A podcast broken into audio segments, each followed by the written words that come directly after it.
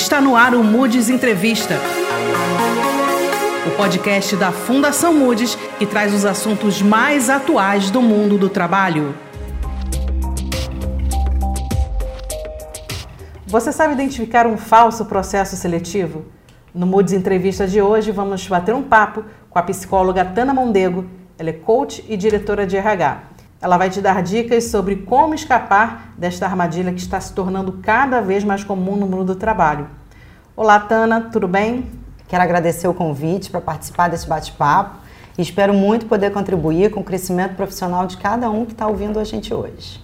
Dados do IBGE revelam que atualmente cerca de 12 milhões de pessoas estão desempregadas no país.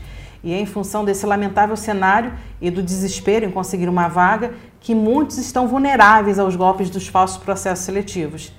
É, Tana, de que forma que eles ocorrem e quais são os golpes mais comuns? Então, existem alguns pontos que a gente precisa avaliar né, nos processos seletivos. Uma das dicas que eu dou é não assinar nada e não comprar nada. Quando você for se candidatar a uma vaga, evitar compartilhar seus dados bancários não justifica informar seu CPF, seu RG, número da conta, quando você vai se cadastrar uma vaga. Se você identificar que a vaga pede essas informações, pare o preenchimento imediatamente, é golpe. Outros pontos que você deve avaliar são: verifique o nome da empresa, busca na internet esse nome, verifica o nome inclusive do recrutador ou da recrutadora Verifica se você encontra canais oficiais da empresa que está divulgando a vaga ou o, sobre o processo seletivo. Sempre que possível, pergunta nome e sobrenome da pessoa que está te entrevistando ou que está divulgando a vaga e o nome correto e completo da empresa. Procura nos sites de busca os nomes da empresa e até da própria pessoa. Se você tem o nome do recrutador, tenta buscar no LinkedIn se está de acordo com o que essa pessoa vem falando para você sobre uma vaga. Fique atento também ao número de telefone, ao remetente do e-mail. As empresas sérias não usam nomes, remetentes ou fotos de perfil informais ou estranhos para entrar em contato. Normalmente os e-mails certos são o nome da pessoa, arroba nome da empresa.com.br. Outro ponto importante: pergunte ao recrutador como ele obteve o seu contato. Se a resposta não for clara, insista na pergunta, mas já comece a desconfiar. Tana, e como reconhecer um falso processo seletivo? Quais são os indícios de que a vaga não é verdadeira? Olha, quando o anúncio da vaga leva para um site estranho ou que não tem nada a ver com a carreira ou com o emprego, pode desconfiar. Anúncios que levam para sites desconhecidos podem apenas querer pegar suas informações para montar banco de dados e depois oferecer produtos e serviços. Possivelmente sejam vagas falsas, fique atento. Quando a vaga é muito genérica, se você encontrar um anúncio que vale para qualquer candidato, fique esperto. É possível que seja apenas um chamariz para uma empresa que quer montar um banco de dados e vender serviços a potenciais clientes. Se você precisa pagar por um curso necessário para sua contratação, se alguém te abordar pedindo que pague um curso para fazer parte do processo seletivo, também é fraude. Você precisa ir presencial para saber sobre a oportunidade? Também desconfio. E como se proteger? Quais são as dicas que você dá para o candidato para ele não cair no golpe? Se você precisar fornecer suas informações pessoais por telefone ou WhatsApp, também comece a desconfiar. Nunca dê essas informações. Não forneça informações pessoais ou profissionais por telefone, por e-mail, por WhatsApp, para qualquer pessoa que entre em contato com você.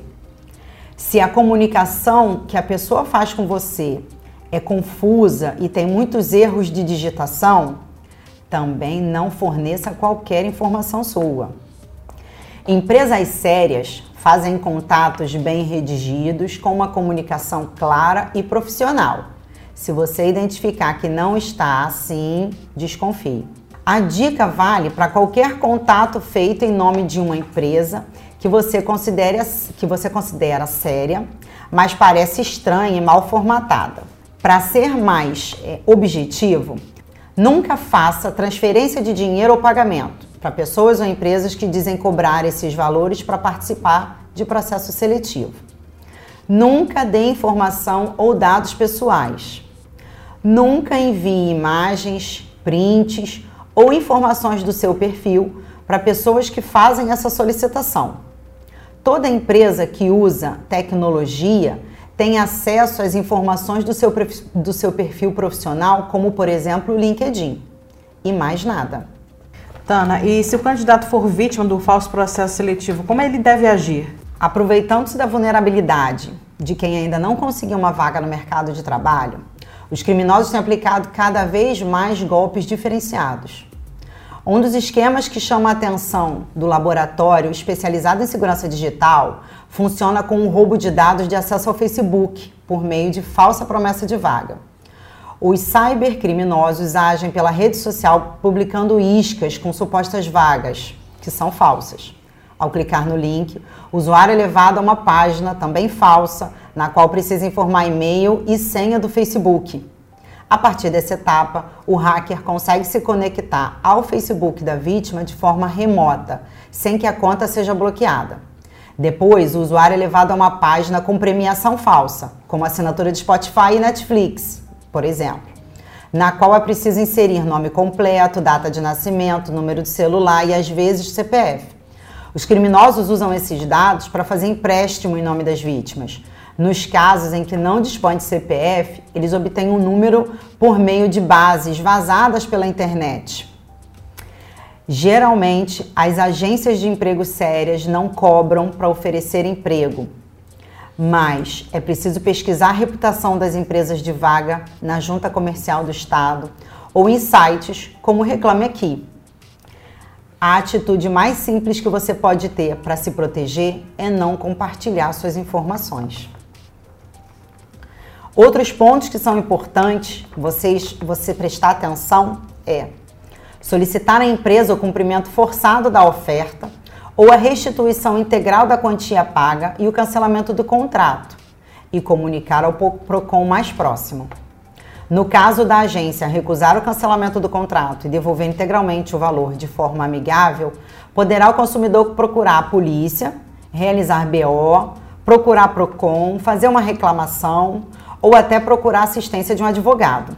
Por último, se necessário, procure um juizado especial. Consulte um advogado especialista e siga as instruções e análises quanto à viabilidade no juizado especial. Tana, em nome da Fundação Moody's, eu gostaria de agradecer a sua presença aqui no podcast de hoje. Eu que agradeço o convite, foi muito bom elucidar algumas dúvidas para que a gente evite então que novas pessoas caiam no golpe. Este foi mais um Moody's Entrevista. Até a próxima edição, pessoal!